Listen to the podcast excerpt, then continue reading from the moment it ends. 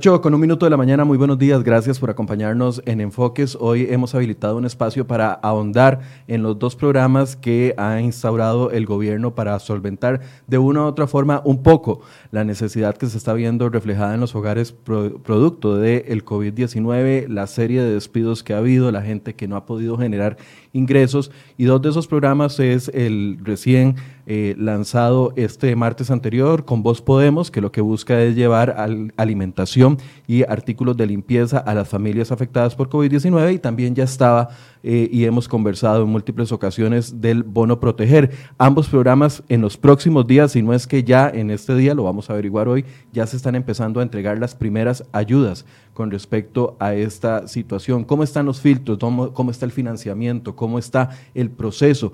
Para adquirir cómo está la situación, para poder asegurarnos de que las ayudas lleguen a las personas que verdaderamente lo necesitan. Bueno, de eso vamos a conversar esta mañana y se encuentra con nosotros la primera dama de la República, doña Claudia Dobles, a quien le doy la bienvenida, y también don Alexander Solís, presidente de la Comisión Nacional de Emergencias. Doña Claudia, buenos días, gracias por estar acá.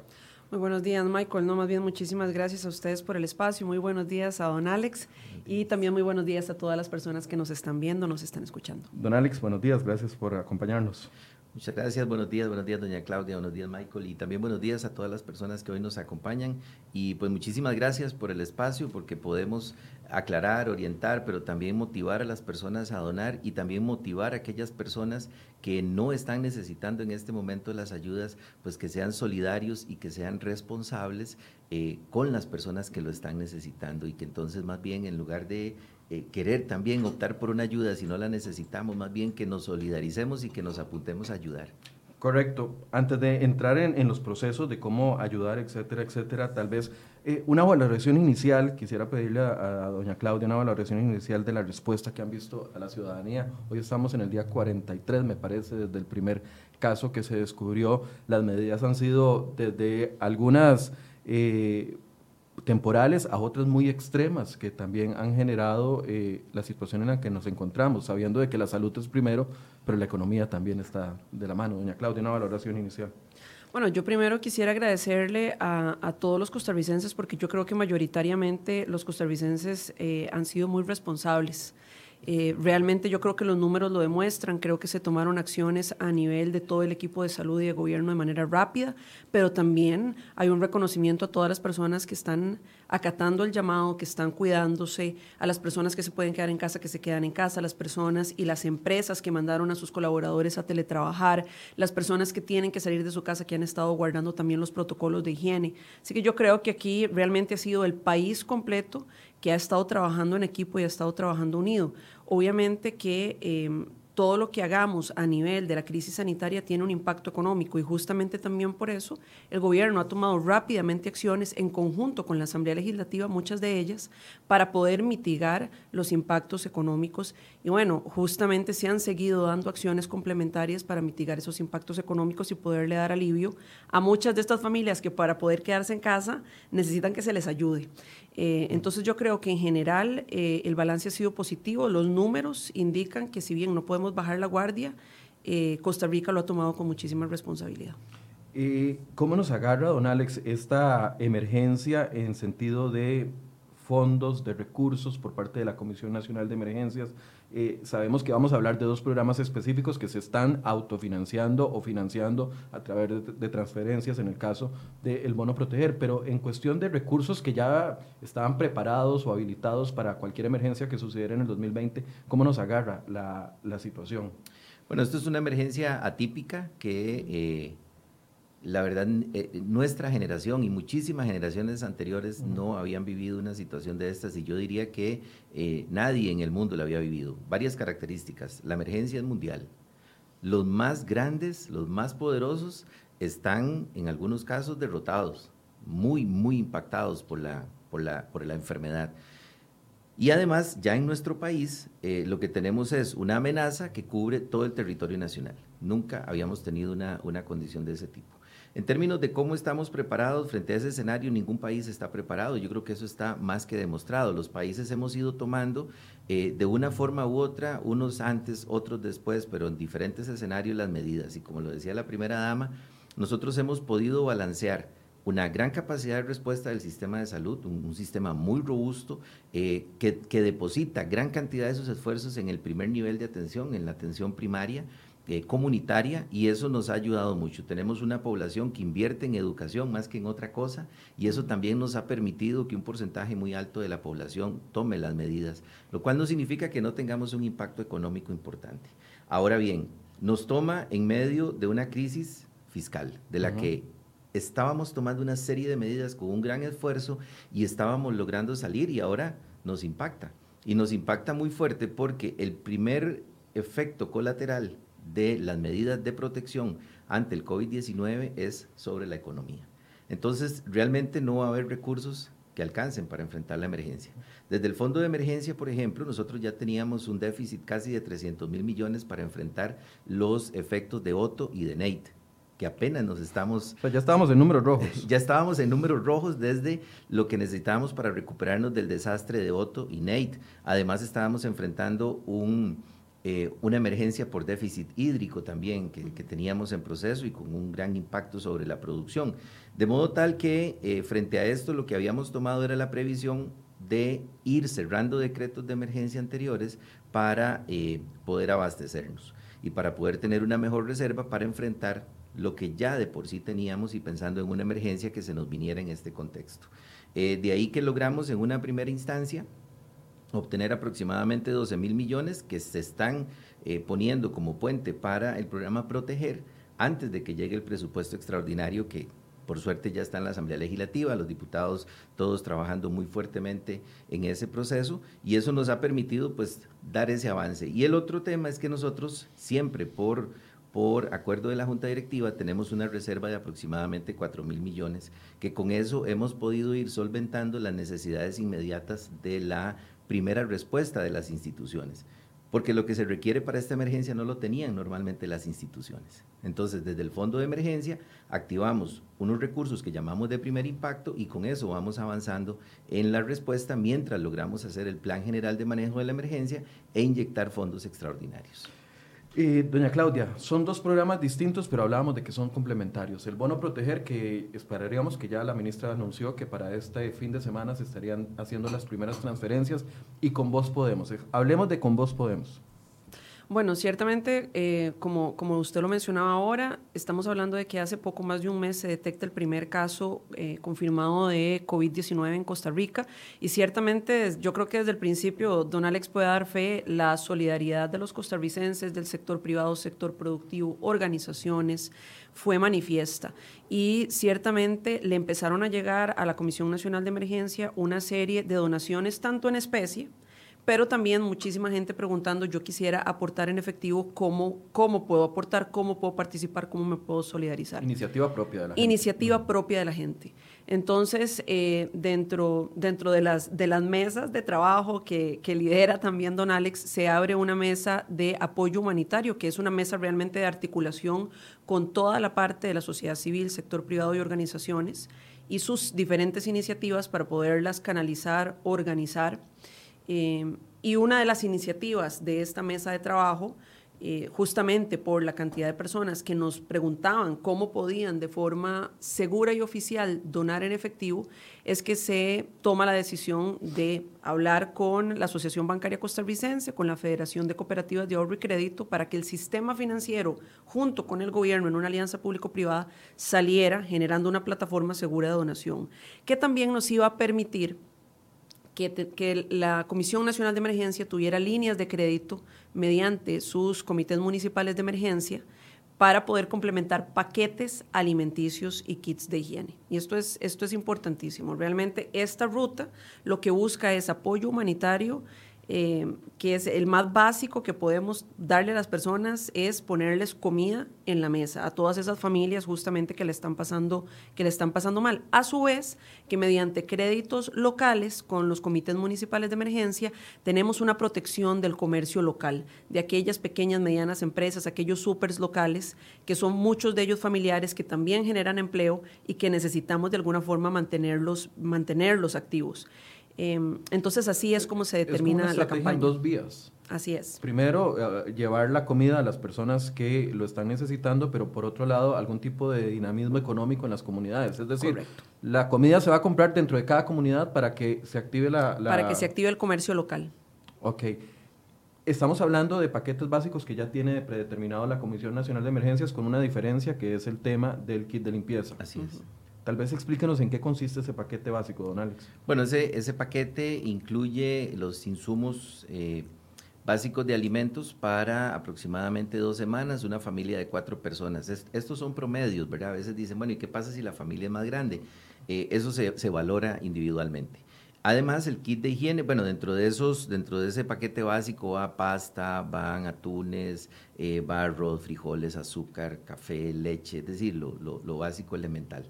Aquí es importante mencionar que desde este operativo, que es un operativo muy grande, recordemos que estamos hablando de prácticamente todo el país, eh, no se incluyen perecederos. Estamos generando una iniciativa con asociaciones de desarrollo para ver en lo local con productores locales y por medio de las asociaciones de desarrollo y el Centro Agrícola Cantonal podemos también mover perecederos, pero eso sí tenemos que manejarlo localmente, no lo, no lo podemos definir desde acá porque cada cantón produce eh, diferentes tipos de, de hortalizas, de frutas, etc. Entonces eso queremos trabajarlo muy a lo local y lo estamos coordinando con eh, las asociaciones de desarrollo y con Dinadeco.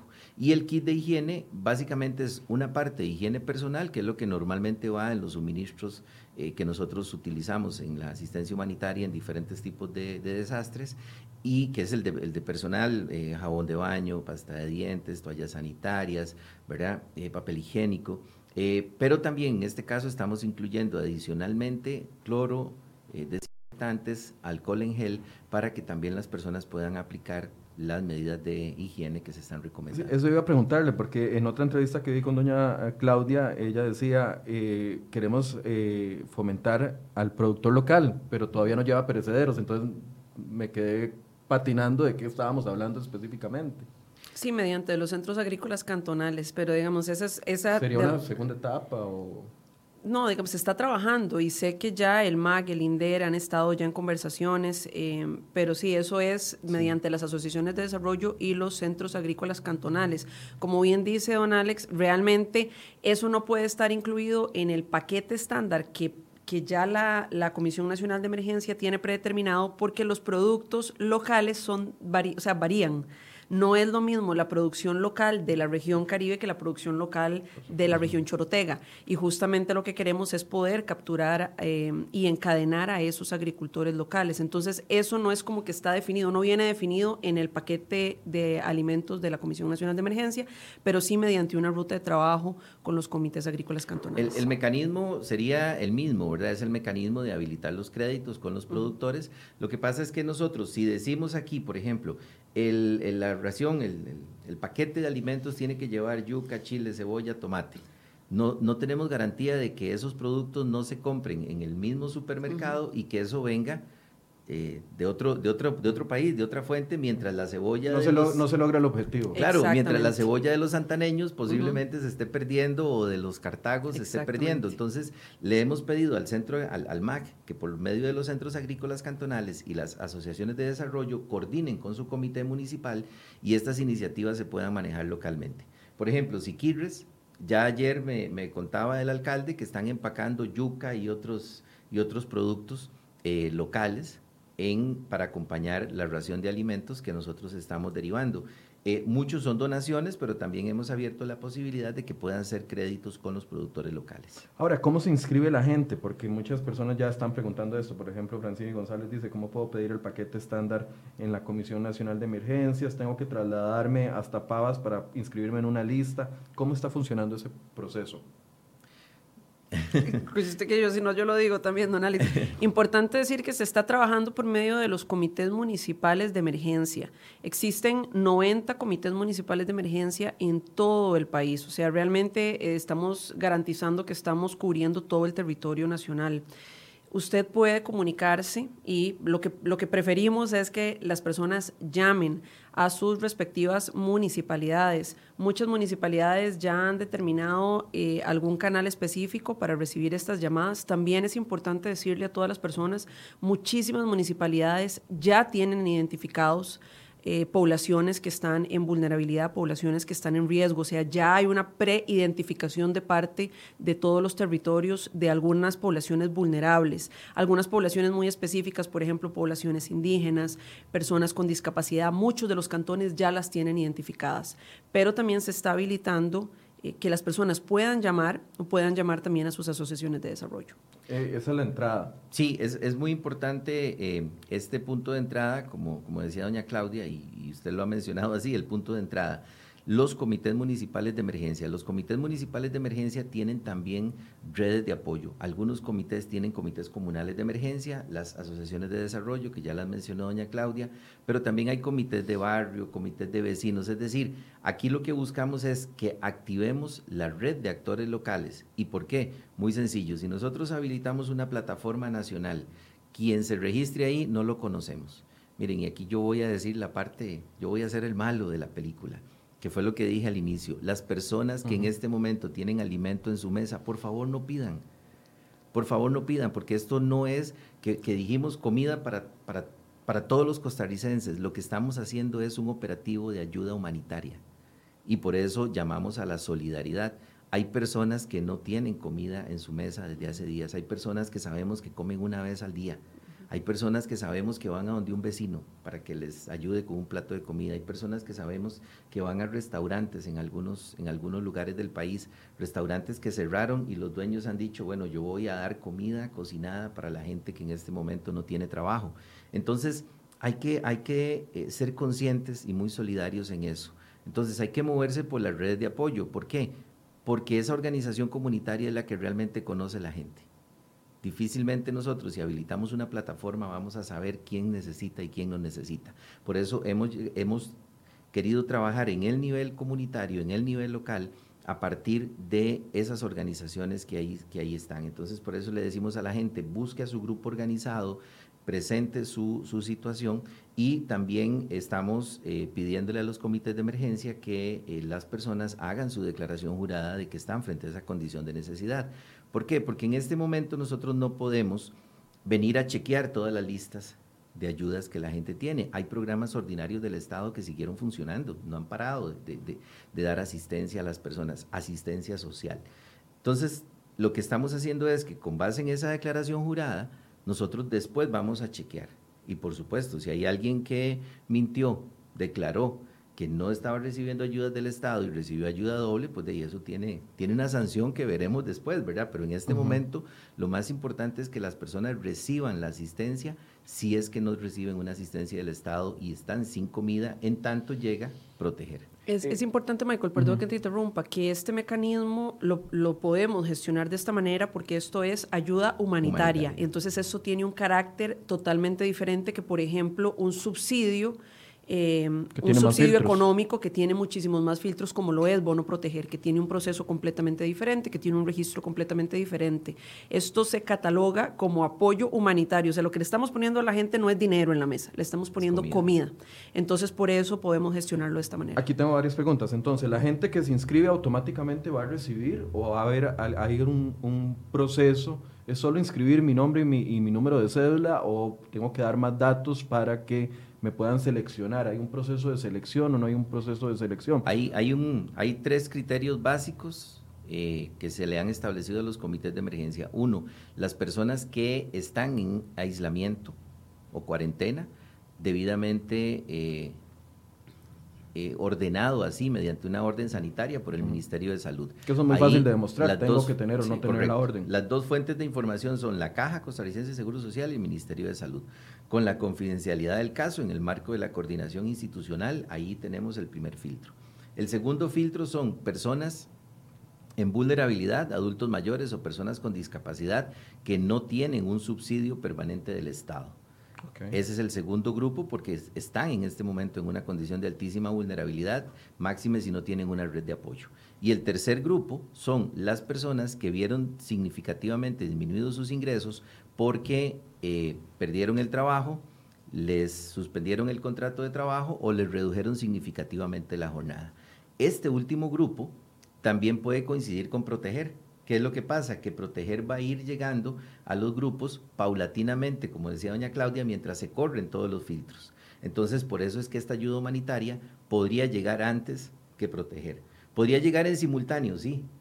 Eso, eso, es una posibilidad, pero es un primer momento y esta ayuda humanitaria, si ya la gente recibe proteger, ya quedaría en la lista, ya lo podemos chequear y no tendría una segunda asistencia en alimentos porque ya tiene proteger. Ok, entonces yo me inscribo en la lista, eh, me imagino que tengo que aportar eso, eh, alguna justificación, tengo que esperar a que me llamen para, para ver cuándo me van a entregar el subsidio y al llegar a, recibir el subsidio firmo la declaración jurada.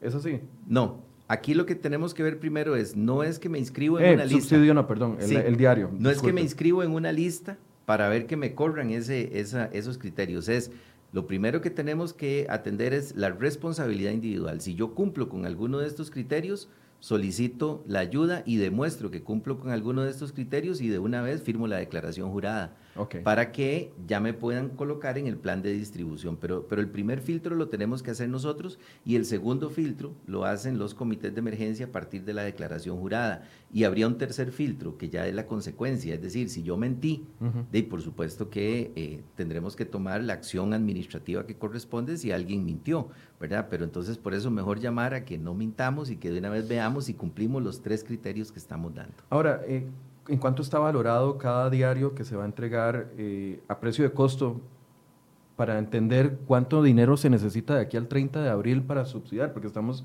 eh, para entregar la ayuda, porque estamos hablando de que solo personas, según el Ministerio de Trabajo, afectadas directamente por suspensión de contrato o por reducción de horas eran alrededor de 109 mil. El sector Turismo, 181 mil afectados, más todas las personas que se quedaron de la informalidad sin empleo. O sea, ¿cuál es la meta de aquí al 30 de abril?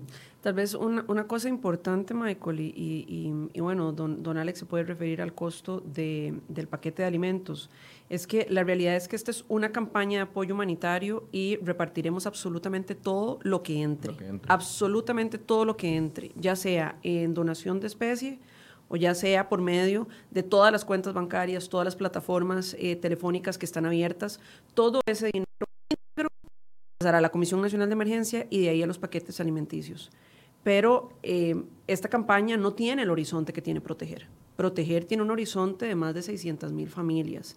Eso eh, se maneja completamente diferente y tiene un presupuesto predeterminado que nosotros pues esperamos que en la Asamblea Legislativa se, se apruebe pero ahí ya hay un presupuesto determinado. Nosotros estamos trabajando con una campaña de donativos, entonces también va a depender muchísimo de cuánto podamos eh, recaudar en donativos, no solamente en efectivo, sino también en especie. Repito, las muestras de solidaridad han sido grandes y generosas y realmente muchas cosas ya se están moviendo pero eh, sí quisiera dejar claro que nosotros no vamos a lograr llegar a un horizonte como bono proteger. Eso prácticamente sería imposible, pero todo lo que se recaude se trasladará en, paquetes de alimentos. Nosotros tenemos una meta, una meta, y esperamos, les hacemos un llamado a todas las personas para que, para que colaboren, para que participen, para que donen, ya sea dos mil colones, ya sea 20 mil colones. Em, tenemos una meta de que ojalá podamos estarle llegando a unas 10 mil familias, es algo que hemos hablado. Por eso es tan importante que estos grupos sean realmente los de primera necesidad y los que se están viendo más afectados. Repito, muchos de estos grupos las municipalidades, eh, las asociaciones de desarrollo los tienen identificados porque son, es evidente que son familias que le están pasando bastante mal. ¿Hasta el momento hay algún corte? ¿Los cuatro días que han estado la campaña de cuánto dinero han recibido? Arrancamos el martes y lo que hemos hablado con eh, la Asociación Bancaria eh, Costarricense y lo que hemos hablado con la FEDEAC es que ellos nos podrían generar un corte el próximo martes, o sea, una semana de, de haber iniciado la campaña. Ok, hasta el momento entonces todavía no sabemos si la gente ha respondido masivamente en depositando en las cuentas. Lo, sabremos la próxima semana, pero yo soy optimista de que la gente se haya solidarizado. Para llegarle a 10 mil familias, ¿cuánto dinero necesitamos? Yo sé que tal vez está haciendo una pregunta muy específica, pero no, un estimado, no sé. Si cada diario se valora en 20 mil colones, no sé. para, para, tratar de motivar a la gente de que hay una, una necesidad básica de, de, llegar a este monto para poder alcanzar a esa gente. Para llegarle a 10 mil familias sin contar la posibilidad que estamos abriendo para los productores con perecederos, podríamos requerir unos 800 millones aproximadamente. Eh, la ración anda entre los 63 mil colones hasta los 90 mil, dependiendo mucho de dónde se compre, ¿verdad? Eso, como lo estamos comprando a nivel, a nivel local, entonces no, no nos es posible como, precio definir un precio estándar, ¿verdad? Hemos encontrado diferencia entre lo que nos pide Cóbano respecto de lo que nos pide, eh, por ejemplo, Santa Cruz respecto a lo que nos pide el Cantón de Osa, por decirle algo. En este momento tenemos más o menos unos 21 eh, cantones, 21 comités municipales que ya nos han hecho llegar sus, solicitudes de crédito y eh, pues están aprobando casi que, casi que al día. Por ahí hay unas que yo tengo que firmar hoy que son muy grandes. No he llegado a la oficina para poder, para poder firmar, pero eh, hay, hay, unas que tengo que, que, revisar ahora en la mañana, que son las más grandes, pero, pero la mayoría ya se han ido aprobando. ¿Los primeros diarios se van a entregar después del 30 de abril o inmediatamente, conforme vaya llegando la plata, va, eh, va saliendo los diarios? ¿sí? No, ya se están entregando, ya, ya hay comunidades que han entregado, por ejemplo, Carrillo, Santa Cruz, ya han entregado. Eh, también en la zona indígena, ya, ya ayer, ayer, antier, hoy y el lunes terminaremos de, entregar también raciones. ¿Cuántos se han entregado? Uf, bueno, no, no, no, tendría, no tendría, en este momento no tengo un corte, le puedo hablar, por ejemplo, del operativo de la zona indígena, que el operativo de la zona indígena sí ha entregado ya unas 600 raciones en estos, en estos tres días y esperaríamos terminar unas 5 mil para, para el lunes. Eh, que esto se está llevando a cabo por medio del programa PAI del CNP. Eh, no, este no se está operando por créditos locales, sobre todo por las condiciones eh, de los territorios, ¿verdad? Que están más alejados. El tema de los territorios indígenas cobra vital importancia porque ellos tienen muchísima dificultad de abastecimiento. De hecho, hace dos semanas tuvimos que abastecer por un puente aéreo a Punta Urica. Eh, la situación de ellos es que al cerrar fronteras Panamá, ellos se abastecen en Puerto Armuelles, entonces ya no podían abastecerse y hace dos semanas eh, generamos un operativo aéreo donde les llevamos más o menos unas 600 raciones de alimentos, eh, aproximadamente para unas 160 familias, tengo entendido, más un operativo médico, eh, más un tema de agua también, de revisión de sus acueductos y les instalamos un radio de comunicaciones para tener un enlace directo con estas comunidades. Ahí atendimos población indígena y población no indígena que está en ese, en ese sector. En ese, en ese sector. ¿Y ¿Por qué la campaña hasta el 30 de abril solamente? Es una campaña rápida, porque justamente, bueno, como bien dice don Alex, más bien ya toda la logística de la Comisión Nacional de Emergencia está activa y trabajando. Y justamente no nos podíamos esperar por la gran necesidad que tiene en este momento la gente, no nos podíamos esperar hasta el 30 de abril para empezar a generar los paquetes alimenticios. Hay muchísima gente que lo necesita y, y más bien eh, esta campaña lo que busca es oxigenar un poquito la necesidad de estas personas mientras Bono Proteger alcanza una masa crítica.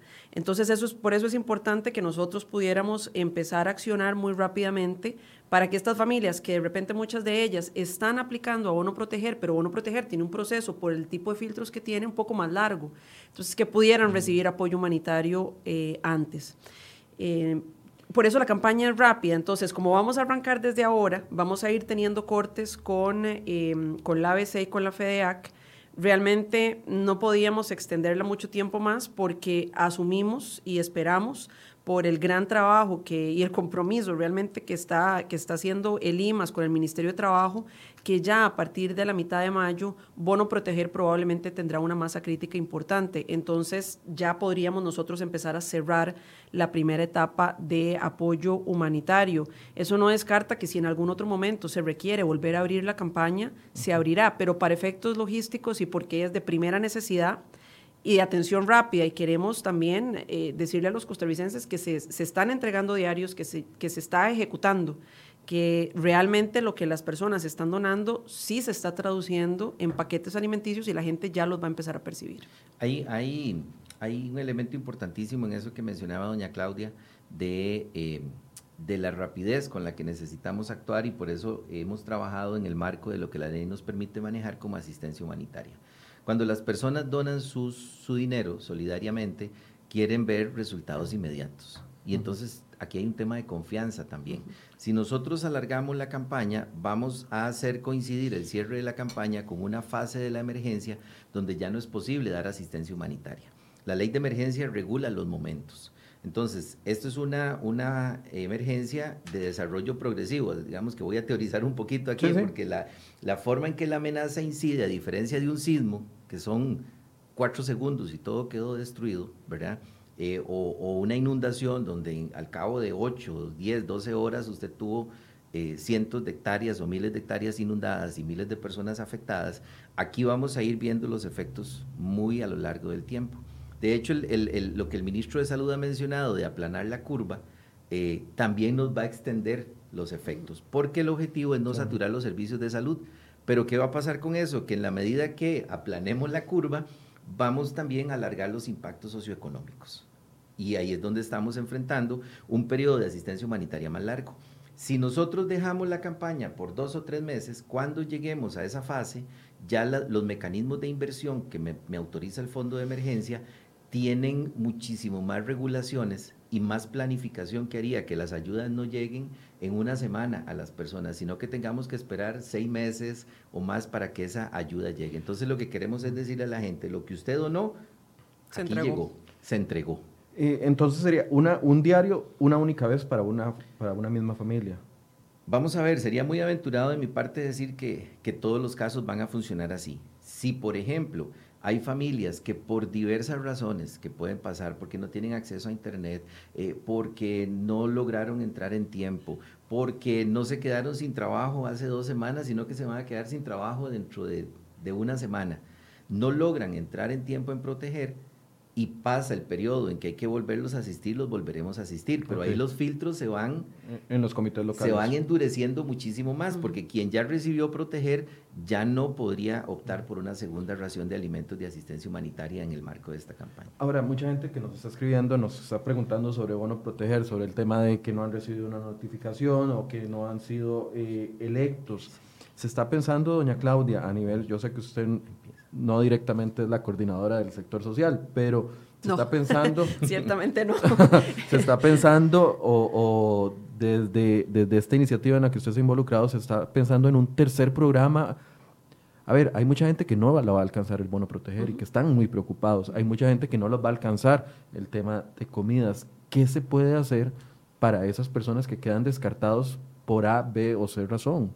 Bueno, yo ciertamente no soy la coordinadora de la parte social, tampoco la coordinadora de la parte económica, pero creo que justamente por eso es que el gobierno ha expresado que muchas opciones están sobre la mesa y que todavía no se han descartado, porque ciertamente dependerá mucho de la dinámica propia de la crisis y eso se va midiendo semana a semana.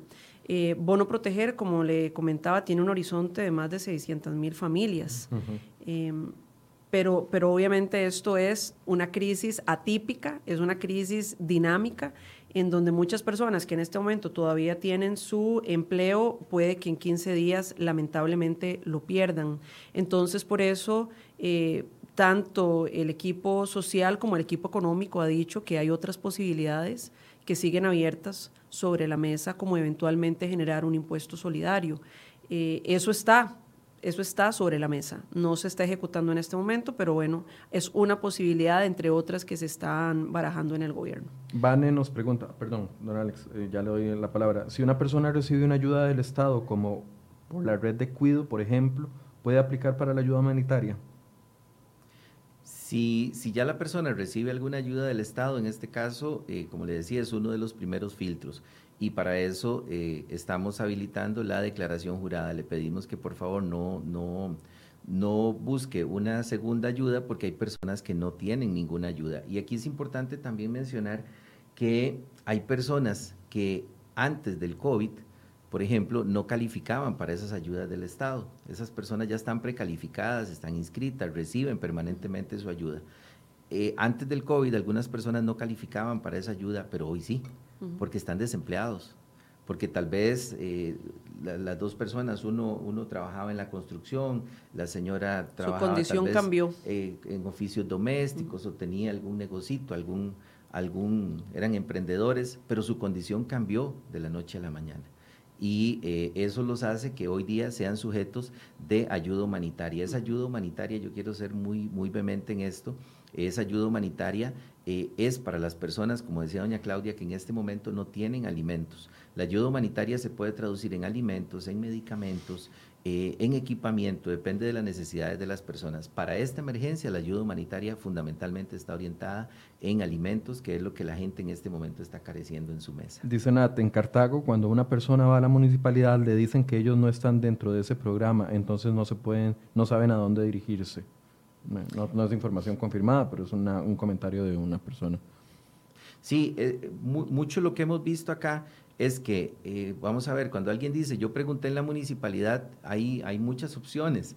Es decir, alguien llama a la central telefónica y de ahí le pueden desviar a cualquier eh, eh, oficina municipal. Lo más importante acá es preguntar por la persona enlace con el Comité Municipal de Emergencia. es. esa es la persona, ahí es donde se han girado las instrucciones. Doña Claudia y yo hemos estado en múltiples reuniones con, con, municipalidades prácticamente de todos los territorios, también otros ministros y coordinadores presidenciales en los territorios, hemos estado prácticamente con todos los coordinadores de comités municipales de emergencia, que mayoritariamente son alcaldes o vicealcaldes, alcaldesas o vicealcaldesas, y a ellos es a los que se les ha girado la instrucción. Puede ser que un funcionario municipal lo desconozca y ahí pues es, difícil a veces llegar a toda la estructura de la institución tal vez importante, primero, yo, yo más bien sí quisiera agradecer a todos los alcaldes, alcaldesas, eh, intendentes, intendentas que, que realmente han, han colaborado y, y, muchos de ellos ciertamente hasta han sacado información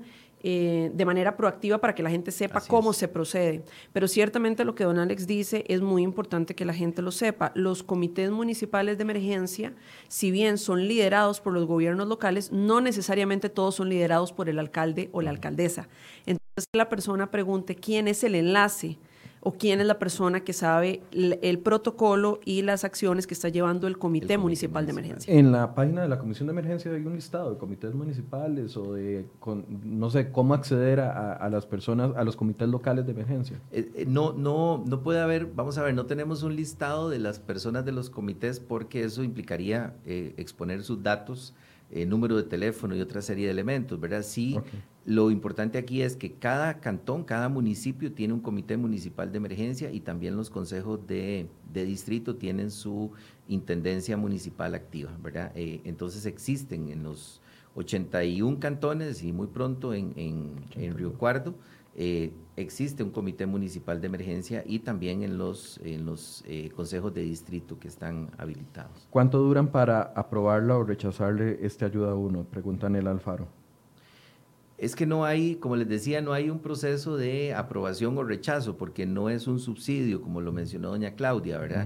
Si la persona cumple con los criterios y los puede verificar de forma inmediata, el comité de emergencia levanta la lista y eh, solicita la autorización. A nosotros nos llega todos los días las solicitudes de crédito con lo que llamamos el informe de necesidades de los comités y más o menos en 24 horas autorizamos los créditos. Ahí habría que, ver, pero eso no lo puedo responder yo en el nivel local, cuánto tarda un comercio en preparar eh, los paquetes que se le han solicitado y después la logística de distribuirlo.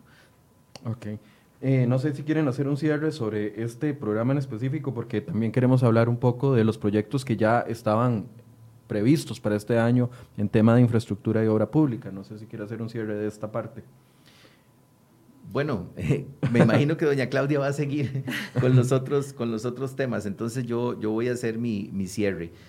Eh, fundamental entender que esto es una un operativo humanitario y una campaña de solidaridad. Aquí mezclamos dos cosas, el operativo de asistencia humanitaria, que es lo que hacemos siempre en la primera fase de, una emergencia, y un poco antes no lo dije, pero nosotros normalmente trabajamos las primeras 72 horas, trabajamos un operativo de asistencia humanitaria en cualquier emergencia normal y posteriormente entra Lima y hace todo el levantamiento, califica a las personas y las ayudas a largo plazo, aún de esa emergencia, ya se siguen manejando por los sistemas de controles. Aquí estamos emulando eso, solo que no en 72 horas, sino en varias semanas. Así que el llamado a entender que esto es un operativo de asistencia humanitaria y una campaña de solidaridad y como tal eh, debemos ser muy responsables, si no necesitamos la ayuda no la pidamos y si podemos ayudar, por favor, ayudemos, que hay muchísimas personas que lo necesitan. Y por eso hemos lanzado el reto de decirle a las personas con vos podemos, porque vos podés marcar la diferencia, podés ayudar a una persona que en este momento está en condición eh, de necesidad porque perdió su empleo o porque eh, fue ordenada una, una cuarentena eh, dado que dio positivo o es sospechoso por COVID-19. Así que eh, juntos podemos salir de esto y el otro llamado es, si no tiene que salir de su casa, por favor, quédese en la casa porque todavía esto no termina y nos quedan muchas semanas de trabajo para que podamos salir del COVID-19. Eh, gracias, don Alex, por acompañarnos en estos minutos. Vamos a continuar conversando con la primera dama porque queremos también ver una actualización de los proyectos eh, como les comentaba, hay muchas preguntas sobre el bono proteger. Estamos gestionando una nueva entrevista con la ministra de Trabajo, Yanina Dinarte, para que pueda acompañarnos la próxima semana para responder todas esas preguntas específicas que maneja el Ministerio de Trabajo con respecto al tema del bono proteger específicamente. Eh, doña Claudia, tal vez actualícenos qué está pasando con el tema de la construcción de obra pública. ¿Se ha afectado por el tema del COVID-19? Bueno, ciertamente hay una afectación nacional y eso contempla todos los sectores. Una cosa muy importante que a mí me gustaría, me gustaría aprovechar este espacio es que nosotros vemos esto en, hemos visto esto en, tres tiempos. El primer tiempo de respuesta inmediata, que es donde, donde lo hemos nombrado eh, proteger como sombrilla que eran las acciones de manera inmediata que teníamos que tomar a nivel sanitaria, y las acciones que se tenían que tomar para generar alivio económico, socioeconómico a las familias. Esas acciones, las primeras, las dicta todo lo que es nuestro equipo de salud, un equipo excelente profesional de la ayuda de toda la estructura, digamos, de emergencia liderada por don Alex, a quien quiero agradecerle antes de que se vaya por, por el trabajo. Sé que él y su equipo, y aquí me gustaría decirlo, él y su equipo, y ciertamente todos estamos trabajando no a doble turno como normalmente lo hacemos, sino a triple turno. Eh, así que muchísimas gracias, don Alex. Entonces ahí se abre toda esa primera instancia que es eh, de emergencia literalmente, donde se tomaron también acciones junto con la Asamblea Legislativa y aquí también quisiera agradecer el patriotismo que han demostrado los señores diputados, las señoras diputadas, donde también han generado horarios de trabajo especial para poder sacar los proyectos de ley que requiere la ciudadanía. Una segunda etapa, y es un poco eh, la, etapa más incierta, porque esto es una crisis dinámica, es cuánto tiempo vamos a tener que sostener las medidas sanitarias, porque como decía don Alex, en lo que lo sostengamos y logremos aplanar la curva, también la curva lo que nos genera es una prolongación en el impacto socioeconómico. Es que es un sabor agridulce. Entre, entre mejor nos va en el tema eh, sanitario, peor nos está yendo Tenemos en el tema un impacto mayor en el tema económico. Por eso ese es, ese es el balance que necesitamos eh, encontrar. Es un balance que es importante decirlo, ningún país tiene resuelto. Más bien, a Trump anunciando una reapertura acá, anunciándole a cada uno de los estados Estados Unidos, en Nueva York se están dando el pico más alto de muertes, 3.000 muertes en ¿Por un qué? Porque esta es, esta es una pandemia que la humanidad no había conocido de esta forma y en esta magnitud desde hace muchísimos años. Eh, entonces, esta etapa de sostenibilidad dependerá eh, de, muchos factores y es muy difícil en este momento decir cuánto realmente va a durar, pero ciertamente vendrá una etapa de recuperación donde tendremos impactos a nivel económicos importantes, no solo Costa Rica, el mundo. El mundo tendrá impactos a nivel económico importantes y nosotros no podemos esperar a llegar hasta ese punto para empezar a planificar cómo vamos a afrontarlo. Hay muchas acciones que se pueden hacer, hay todo un equipo de trabajo liderado por el equipo económico que no solamente está velando por la inmediatez, sino que también está planificando para ese futuro de recuperación. Y, una de los, y uno de los temas en, en momentos de crisis histórico en la humanidad, que siempre es buena práctica, es sostener hasta donde se pueda la inversión pública y la inversión privada, pero ciertamente la inversión pública es un pilar de la recuperación económica y en las crisis económicas así se ha, así se ha hecho. Entonces, eh, dentro del concepto que se está manejando, se está procurando ser muy eficiente, se está procurando reducir todo lo que se pueda en gasto corriente, pero también se está procurando sostener todo lo que ha sido inversión de capital. ¿Eso qué significa? Que los proyectos de inversión pública que venían ya preestablecidos desde antes de la crisis se están intentando sostener. Estamos intentando que ese dinero se mantenga y se invierta, porque esa inversión, la inversión pública, genera empleo mientras se genera, mientras se hace, mientras se construye, pero también genera empleo en la operación. Hasta el momento, alguno de los proyectos que ya estaba presupuestado desde el año anterior, antes de que supiéramos de que íbamos a vivir esta situación, se ha visto afectado por falta de fondos, porque de lo que recuerdo, el crédito del CAF no financiaba ninguno de los proyectos de infraestructura y el crédito del BID tampoco, específicamente, a los que se le cambiaron destinos. Sí, no, ciertamente los proyectos, por eso te digo, lo que se está buscando más bien es que los proyectos de inversión pública se mantengan. Algunos de ellos lo que ha sucedido es que propiamente en su proceso de construcción han tenido algunos niveles de atrasos porque pues todos los procesos se han visto de alguna forma afectados por los protocolos que hay que seguir para efectos de la, digamos, de la seguridad de, de la parte de salud pero la inversión pública es de los temas más importantes en una recuperación económica y nosotros lo tenemos claro. Por eso los proyectos de infraestructura se están procurando mantener. No solamente que se mantengan los que ya estaban trabajándose, sino que los que teníamos pensados a futuro se mantengan. Por eso mismo, justamente, eh, el Gobierno de la República ha mandado a la Asamblea Legislativa un paquete de, infraestructura, de inversión, que seguirá mandando a la Asamblea Legislativa como parte de una visión de recuperación por medio de la inversión pública. Algunos de esos, de esos proyectos eh, acaban de ser enviados a la Asamblea Legislativa, algunos seguirán enviándose. En los futuros presupuestos o modificaciones, ¿se tiene noticia de si se va a tocar la parte de, de inversión de capital? Digo, usted dice, es no tocarlos, pero, pero corren riesgo en algún momento. Yo en este momento diría que no se está pensando a nivel presupuestario, pero de nuevo, yo no manejo el presupuesto, eso se lo tienen que preguntar al equipo económico, pero sí hay un, un consenso de parte de todo el equipo de gobierno de que la infraestructura y que la inversión pública continúe. ¿El proyecto del tren?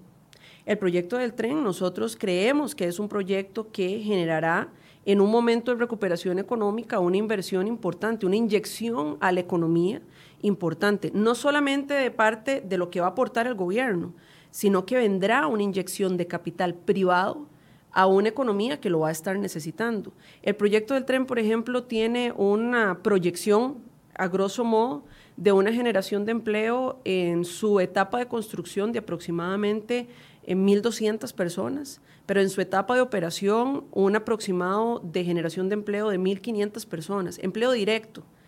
Y por ejemplo, eh, en etapa de construcción, el sector construcción es uno de los que genera mayores encadenamientos, o sea que por cada generación de empleo directa que se hace, podríamos estar hablando que se duplica en generación de empleo indirecto, encadenando otros sectores, sectores que en este momento están, eh, han sido golpeados, como el sector comercial, por ejemplo. Entonces, realmente por eso es una estrategia de recuperación económica. La inversión pública es una estrategia de recuperación económica. De nuevo, porque genera empleo mientras se hace, pero genera empleo en su operación. Eh, el proyecto del tren es un proyecto que ha cumplido todas sus etapas. Es un proyecto que justamente ¿En qué hace... Etapa está en este momento? Eh, cumplió ya sus etapas de estudio de factibilidad, está, está listo para ser sometido a la Asamblea Legislativa, por, por ponértelo de esa manera. Obviamente, dentro del cronograma habíamos pensado que lo íbamos a someter antes, pero teniendo eh, claro el contexto nacional y lo que se necesitaba en esta primera etapa que te, que te dije, proteger, que lo más importante era que la Asamblea Legislativa estuviera enfocada de manera, eh, de manera responsable, como lo estuvo, en sacar los proyectos que se requerían para llevarle alivio inmediato económico a las familias que más lo necesitaban. Pero ese es un proyecto que está listo para, para que eventualmente pueda ser sometido ante, eh, ante los señores diputados y diputadas que pues tendrán al final la última decisión. ¿El método de financiamiento que estaba pensado se mantiene, no se afecta por la situación del COVID? No, porque el tren, el tren eléctrico es, eh, es una alianza público-privada, es una concesión si bien hay un aporte de parte del, Estado, de, un, aporte al capital, realmente es una concesión. El grueso de la inversión lo aporta el, privado, que es el que, es el que eh, participa en esa, en esa licitación. ¿Y los privados no se han quitado? Seguimos teniendo muchísimo interés, o sea, el, el, INCOFER, que es el que ha sondeado un poco el interés, el interés sigue estando ahí. ¿Por qué? Porque muchas de esas empresas requieren también seguir invirtiendo, requieren seguir operando para su propia subsistencia. Y todo el mundo sabe que tendrá que venir un mañana, que tendrá que venir una recuperación de parte de todos los países y las cosas eventualmente volverán volverán a andar. Así que no, no hemos visto tampoco que haya habido una disminución del interés de, de, las, de las empresas internacionales que en un principio habían mostrado interés. Doña Claudia, eh, el sector privado se ha sentido muy golpeado durante estos días eh, con respecto a las situaciones, no solo el empresario, sino también los trabajadores privados. Desde su perspectiva, ¿qué tiene que suceder? en el sector privado para evitar de que siga decayendo el empleo, decayendo los ingresos de los trabajadores. O sea, yo sé que la crisis nos enfrenta a un panorama que mañana no sabemos lo que va a suceder, pero eh, el sector privado se ha visto, es el principal golpeado por esta, por esta situación. ¿Qué se vislumbra? ¿Qué se conversa? ¿Qué se, qué se propone? ¿Qué se, qué se tiene pensado para fortalecer el sector privado, que es el que genera o generaba en su momento el 86% de, de la empleabilidad en este país. Bueno, ciertamente el presidente ha sido clarísimo en que él establecerá un proceso abierta de escucha de todos los sectores, que ciertamente queremos retroalimentarnos de todos los sectores, queremos saber cómo podemos ayudarle a todos los sectores. El gobierno ciertamente está para generar las condiciones habilitantes para que el sector productivo produzca y genere riqueza y genere empleo y nosotros nos hemos dado la tarea de abrir todos los canales. Y para la etapa de la recuperación necesitaremos que esos canales estén abiertos, necesitaremos de esa retroalimentación de parte de los sectores productivos para saber cómo vamos a poderles colaborar. Hay algunas cosas que desde antes venían y que, y que no cambiarán y en las que hemos seguido trabajando, como lo es agilizar trámites, como lo es eficientizar procesos, como lo es la digitalización, la trazabilidad en los procesos, que los hagamos más rápidos, que los hagamos más eficientes. Eso ya de por sí venía desde antes y sabemos que el sector privado nos está pidiendo que no solamente lo mantengamos, sino que lo continuemos. Eh, como te decía, una de las, de las de los pilares más importantes de la recuperación económica es la inversión privada, pero ciertamente la inversión privada mucha de ella depende de la inversión pública de capital y por eso queremos continuar con la inversión, eh, la inversión pública. Ese seguirá siendo un pilar, es un pilar de la recuperación. Y por otro lado, eh, el presidente ha tenido una escucha activa de parte de todos los sectores y así lo seguiremos haciendo para poder entender y generar protocolos por sector para que esos sectores puedan empezar a abrirse, para que puedan otra vez reactivarse, para que puedan otra vez generar una continuidad de negocio. Y ahí eh, cada persona en el gabinete está teniendo un contacto directo con su respectivo sector. La ministra de Turismo está en constante comunicación con todo el sector turístico. Se están generando protocolos para entender a futuro, cuando se pueda, cómo vamos a abrir otra vez el sector turismo, cómo vamos a captar otra vez eh, esos turistas internacionales, cuáles van a ser los protocolos a nivel de aeropuertos. Eh, donde ahí quisiera también agradecerle muchísimo al ministro don Rodolfo Méndez Mata, que, que ha colaborado, aparte es una persona que conoce muy bien de esto, cómo van a ser esos protocolos para que podamos empezar eventualmente a recibir otra vez turismo. Queremos salir de manera muy agresiva eh, a, a, recordarle a los costarricenses que puedan, porque muchos obviamente no podrán, pero justamente para poder reactivar esos empleos del sector turismo, decirle a todos los costarricenses que puedan que vuelvan a conocer Costa Rica, que hagamos turismo nacional. Y eso se está trabajando con el sector turismo para generar esos protocolos, para tener esa retroalimentación.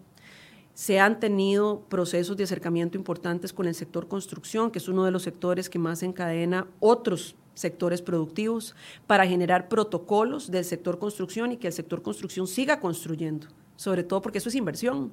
La construcción es inversión. Entonces, cada, persona en el gabinete está trabajando directamente con su sector y ciertamente el presidente ha estado abierto a escuchar a todos los sectores y nos ha dado la indicación a todos nosotros que trabajemos el doble para generar las condiciones habilitantes para que los sectores productivos, algunos de ellos se puedan levantar porque están muy golpeados y otros puedan continuar y otros puedan continuar su actividad. Ahí la gran preocupación es a qué sector privado vamos a recurrir una vez finalizada la crisis para levantar. la economía, porque eh, claramente es un sector que se está viendo diezmado y que muchas de las pequeñas y medianas empresas no van a volver a abrir. Bueno, pero es que lo que, repito, lo que necesitamos es generar las condiciones para empezar ese proceso de recuperación. Algunos los lograremos mantener, eh, los lograremos mantener vivos, otros los tendremos que recuperar pero necesitamos que algunos sectores empiecen a dinamizarse porque al final la economía toda está encadenada. Si un sector empieza a producir, es encadena a otros sectores. Entonces, eso es lo que estamos, eso es lo que estamos trabajando con cada sector generando estos protocolos para que algunos mantengan actividad, porque la idea es que no, no la cierren. Hay sectores donde prácticamente la actividad está en este momento en cero, como el sector turismo, es, es muy dramático. No, hablábamos con la Cámara de Construcción la semana pasada, que veían un panorama terrible para los próximos seis meses si no se toman medidas extremas que muchas de ellas pasan por la Asamblea Legislativa incluso. Bueno, y con el sector construcción hemos estado trabajando, vamos a tocar base probablemente muy pronto para darles alguna retroalimentación de algunos puntos que nos han compartido. Todos los sectores nos han compartido puntos, nos han compartido ideas, nos han compartido propuestas y en esas propuestas los diferentes jerarcas están revisando, están trabajando y están activamente teniendo comunicación con cada uno, con cada uno de sus sectores. Otro sector que sabemos que ha estado realmente muy golpeado, con el que también hemos tenido comunicaciones, con el sector transporte porque bueno, el sector transporte es un servicio público, se tiene que seguir dando, pero también ellos han tenido una afectación en la demanda muy fuerte. Están usando solo el 20% de las unidades. Correcto, entonces también ha habido un proceso importante de parte de, del MOP y en específico del Viceministerio de Transportes para entender qué condiciones tenemos que generar, cómo les podemos ayudar. Eh, así que realmente tenemos a todo el gabinete trabajando en esto, es una situación compleja, es muy compleja. Eh, nadie estaba esperando esto. Hace, hace cuatro meses nunca hubiéramos previsto un escenario como el que tenemos hoy. Pero realmente hay un equipo comprometido, si bien es un reto importante, si bien sabemos que hay muchísimos sectores que le están pasando mal, eh, hay un equipo comprometido en, en, trabajar, en escuchar, en, en, generar las condiciones, las que se puedan generar, algunas son muy complicadas, pero, pero estamos trabajando y viéndonos como un equipo. Eh, ¿En qué se va a enfocar su trabajo en los próximos meses? Bueno, yo sigo trabajando muy de la mano en todo lo que es la parte de, de, movilidad y transporte. Eso, eso siempre ha estado ahí, siempre ha seguido ahí. Colaboro en lo que puedo con, eh, con el sector transporte, con el, con el Ministerio de Obras Públicas y Transportes, con el INCOFER, con todo el equipo que lidera esa parte. Nosotros también seguimos trabajando en, en todo lo que es la eficientización de algunos procesos, revisando cómo podemos colaborar, siempre bajo las rectorías competentes, los jerarcas competentes, articulando mesas de trabajo en donde nosotros podamos colaborar para los sectores, en donde nosotros tenemos algún nivel de poder aportar valor, que es el sector de ordenamiento territorial, vivienda, transporte. Y también yo sigo trabajando como coordinadora territorial de la región Chorotega, en donde ahí mi, mi, nivel de trabajo es un poco diferente. Ahí tenemos algunas prioridades. En este momento una de las prioridades es apoyar a la ministra de Turismo con todo lo que se refiere a la recuperación eventual del sector turismo, que obviamente la región Chorotega es una de las regiones más afectadas por, por la caída del sector turismo. Hay, una, hay un trabajo arduo que se está llevando, nosotros le estamos, le estamos apoyando a la ministra en todo lo que ella está gestionando. También le estamos dando seguimiento a las obras de infraestructura, sobre todo aquellas obras de infraestructura vial, para que continúen, porque eso al final del día igual genera empleo y cuando podamos empezar a recuperarnos de esta crisis sanitaria, requeriremos que esa infraestructura haya continuado o esté lista para más bien poder generar una recuperación más rápida. Entonces, realmente los procesos de infraestructura siguen. Nosotros seguimos monitoreando un compromiso que asumimos, por ejemplo, con la comunidad de Nosara, que es el, trayecto de, Garza-Nosara, que, procuramos comunicarle a, la comunidad que sí seguimos avanzando, que vamos en un, en un buen porcentaje de avance. Em, y les damos seguimiento a esos procesos, le damos seguimiento a BIT cantonal, que al final del día también esa generación de conectividad, eventualmente para cuando necesitemos la, entrar en la etapa de recuperación turística, esa infraestructura se va a necesitar. Se necesitaba antes, se necesitará con más razón en el proceso de recuperación. Así que toda la parte territorial de Guanacaste eh, seguimos, seguimos poniéndonos a disposición para coordinar con todos los jerarcas. Dos preguntas específicas para concluir. Una sobre el tema entonces, los planes que había para sectorización para el 2021 siguen en pie, no se, no se van a ver afectados. El Ministerio de Obras Públicas y Transportes sigue trabajando en la sectorización, eso realmente no, no ha parado. El Ministerio eh, sigue trabajando, su Viceministerio de Transportes sigue trabajando bajo el liderazgo de don Eduardo Brenes y sé que Planificación Sectorial sigue trabajando en eso. Nosotros con ellos hemos tenido una comunicación muy directa para efectos del concepto que hemos llamado de intermodalidad, para garantizarnos en un trabajo conjunto que el proyecto eventual del tren eléctrico se conecte con la planificación del esquema de buses, porque hemos, le hemos dicho al sector eh, de empresarios del sector transporte modalidad bus que lo que queremos es que los, los proyectos y las modalidades se robustezcan bajo una sinergia que no compitan. Lo que queremos es justamente que estén encadenadas. Entonces hemos tenido un trabajo conjunto para efectos de esa, generar esa intermodalidad, garantizar esa intermodalidad pero el trabajo propiamente de sectorización lo ha seguido liderando el Ministerio de Obras Públicas y Transportes. ¿Y el tema de las, de las concesiones de autobuses? Ese proceso sigue. Es un proceso regular que, que sigue. El, el, Ministerio de Obras Públicas y Transportes sigue refrendando los contratos para poder llegar a una, a una etapa de, de la renovación de las concesiones y una revisión del proceso de concesión. Eso, ese proceso continúa bajo el liderazgo también del MOP. Y le tenía otra pregunta con respecto a, previo a que explotara toda la crisis, había mucha preocupación por el reglamento que estaba impulsando el INBU con respecto al fraccionamiento. Eh, muchos sectores se, veía, se sintieron afectados.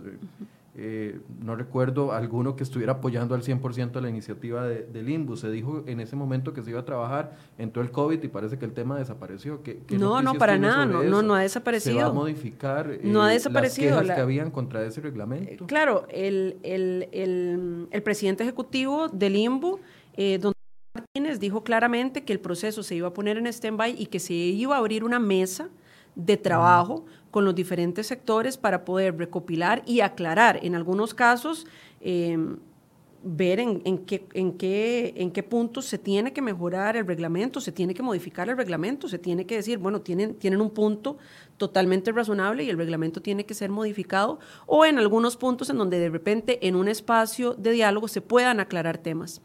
Eh, esa mesa de trabajo está trabajando. Más bien, eh, la retroalimentación que tengo es que en efecto han logrado llegar a algunos consensos. Se ha logrado ver de parte del equipo del IMBU algunas modificaciones, pero también se han logrado aclarar temas. Es una mesa en donde también están participando otros actores.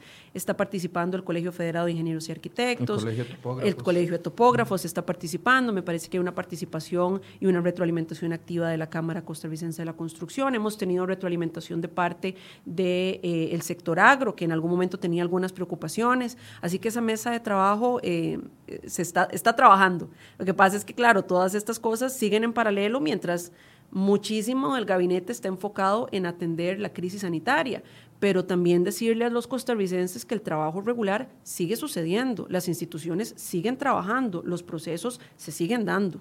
Ok, eh, un cierre, doña Claudia. Nada más decirle a todos los costarricenses que em, bajo una alianza público-privada, y esto es porque realmente aquí Costa Rica tiene que unirse ante la crisis sanitaria, hacemos un llamado a todos los costarricenses que en este momento están en capacidad de donarle a una familia costarricense que en este momento no está en capacidad de poner comida en su mesa para que sí la tenga. La campaña Con Vos Podemos es una campaña de ayuda humanitaria, eso es llevarle alimento a la mesa a los costarricenses que en este momento no lo tienen. No hay mil colones que sobren. Así que si usted puede donar, done, que una familia realmente lo necesita. Hay muchísima necesidad. Esta es una crisis que nos ha presentado grandes retos. Estamos intentando trabajar muy fuerte para poderle llevar comida a la mesa a los costarricenses y usted puede participar desde su casa mediante su cuenta bancaria, haciendo una transferencia o mediante las plataformas Colby, Claro o Movistar. Así que de antemano muchísimas gracias a todos los costarricenses por las muestras de solidaridad, porque estamos unidos en esto, porque solo unidos saldremos de esta crisis sanitaria. Bien, muchas gracias a doña Claudia Dobles, primera dama que nos acompañó esta mañana durante esta hora para aclarar varios temas, para hablar de varios temas que queríamos conversar con ella y gracias a ustedes por su compañía. El lunes a partir de las 8 vamos a estar tocando temas laborales con dos expertos laboralistas para que ustedes puedan hacer sus preguntas con respecto a los temas relacionados con recorte de jornadas, con reducción de eh, suspensión de contratos y todos los demás otros temas que han hecho preguntas durante los últimos días. Muchas gracias por su compañía y muy buenos días.